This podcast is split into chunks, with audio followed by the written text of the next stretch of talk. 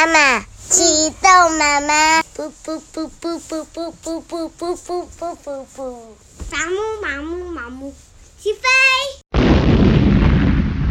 欢迎光临严家大宅，陪双达一起听故事。今天我们要讲的故事是《镜花缘》。孝女赠珠，离开君子国，继续往前航行。有一天傍晚，船预备靠岸停泊，突然传来一阵喊叫的声音。唐敖急忙连忙出舱观看，原来声音来自于临近的一条大渔船上面。一个浑身湿哒哒的少女被捆绑在船尾，她死命的挣扎，一直喊着。救救命啊！救命啊！谁来救救我？救命啊！多九公银之阳也赶快到船头来看，只见那个少女身穿着皮衣皮裤，胸前斜插着一口宝剑，生得唇红齿白，非常漂亮。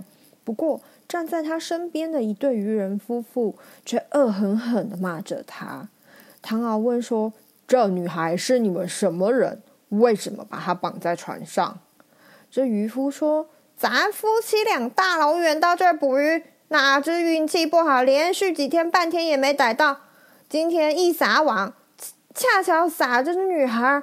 我们想带她回去，多少可以卖点钱。这女孩大呼小叫的，如果我们放了她，岂不是要喝西北风吗？”唐敖又问那女孩说：“你叫什么名字？怎么从海里被网上来呢？”女孩听了，眼里闪烁着泪光，说：“我叫连景芳，从小父亲就死了，抛下体弱多病的母亲和我们两姐弟。母亲因为操劳过度，生了怪病，一吃药就吐，只有吃海参，精神才好一些。但是海参太贵了，我实在买不起。”于是苦练游泳、潜水的本事，亲自下海取海参。哪知不小心被渔网捞渔网捞住了，脱不了身。我并非贪生怕死，只是一想到病中的母亲没有人照顾，我就……女孩再也说不下去，呜呜咽咽的哭了起来。唐敖听得鼻子酸酸的，对渔人好言好语的说：“渔哥哥。”我这儿有十两银子给您喝酒，您就大发善心放了他吧。林之阳也帮忙说：“就是嘛，你这回积阴德，保证你每次满载而归，生意兴隆。”渔人连连摇头说：“那不成，那不成！我巴望他卖个好银子，区区十两，休想让我放人！你们还是少管闲事吧。”多九公气得吹胡子、瞪眼睛、破口大骂说。我活了这八十几岁，没看过你这么不通情理的人。平常鱼鱼落在网里面由你做主，如今他可是个人，你敢不放？我们跟定你，看你把他怎样。于是啊，他就跳过去船上了。他们呢就这样大吵大闹了起来。唐敖啊忙着打圆场说：“鱼哥哥，你究竟要多少才肯放人啊？”那个啊渔夫渔人夫妇。狮子大开口，竟然要了一百两。不过唐敖是个好心人，他有毫不犹豫的回船拿了一百两银子，交给渔人夫妇。于是连景峰被松了绑，走到唐敖三人面前，扑通一声跪了下来，连磕了好几个响头。唐敖忙连忙扶起他，问他说：“你住在哪儿？我们送你回去吧。”连景峰展开笑容说：“我家就住在前面的水仙村，恩公如果不忙，再让我下海取些参带回去给母亲吃。”唐敖点点头，于是乎，连景峰立刻纵身跳入水里，忽然没了踪影。好一会儿，还是不见他上岸。林之阳着急着说：“哎，连姑娘下去这么久，会不会淹死啊？”多九公说：“嗯，应该是不会。他经常下海，在水里就和鱼儿一样，怎么会淹死啊？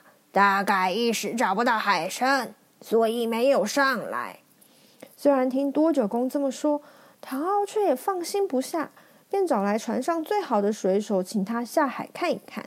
没有多久，水手就说：“啊，连郭丽娘刚杀死一只大蚌，他朝我招手表示，等会儿就可以上来了。”唐敖三个人心上的石头落了地，正谈论着。这时候啊，连锦凤“嘣”的一声跳上了岸，他手里捧着一颗浑圆光彩的大明珠。献给唐敖说：“我在海里找海参，恰巧遇到了一只大蚌，便杀了它，取得蚌壳里的明珠，当做我一点心意，请恩公收下。”唐敖啊，连连推辞，终究经不住连锦凤再三的要求，收下了明珠。三个人护送连锦凤回去，还没有走进他家，远远望见一个瘦弱的中年妇人站在门口。他身旁站着一位小男孩，连蹦带跳的走过来说：“姐姐，姐姐，你回来啦！”连锦凤牵着弟弟走在走到那个妇人的跟前，说：“娘，对不起，我今天回来晚了。”便把唐敖救命的经过给说了。那妇人双手合十，望着天空，又拜又念的，然后松了一口气，说：“风儿。”以后可得小心。如果不是唐恩公，您叫娘和爹爹怎么活下去啊？景凤依偎在母亲身边，低声地说：“您请三位恩公进来坐，我去泡茶。”唐敖和景峰的母亲谈了一阵子，才发现连家也是从中国搬来的，而且啊，唐敖的曾祖是连家的女婿。这么一来，彼此还是表亲戚呢。连夫人说：“如果恩公不嫌弃我们这门穷亲戚，我倒有件事相托。”唐敖说：“表嫂有事请尽管吩咐。”连夫人就说：“我的身体一天不如一天，最担心的就是景风姐弟俩。”只求恩公将来收留他们，带回故乡去。唐敖毫不犹豫地说：“表嫂放心，等我们的船货买卖交易完毕，到时候一定来接你们。”景凤一听，高兴得又哭又笑。离去的时候，唐敖拿出身上预备的几封银子，诚恳地说：“表嫂，这点钱给他们俩买笔墨用吧。”连夫人除了扑簌簌的掉眼泪，一句话也说不出了。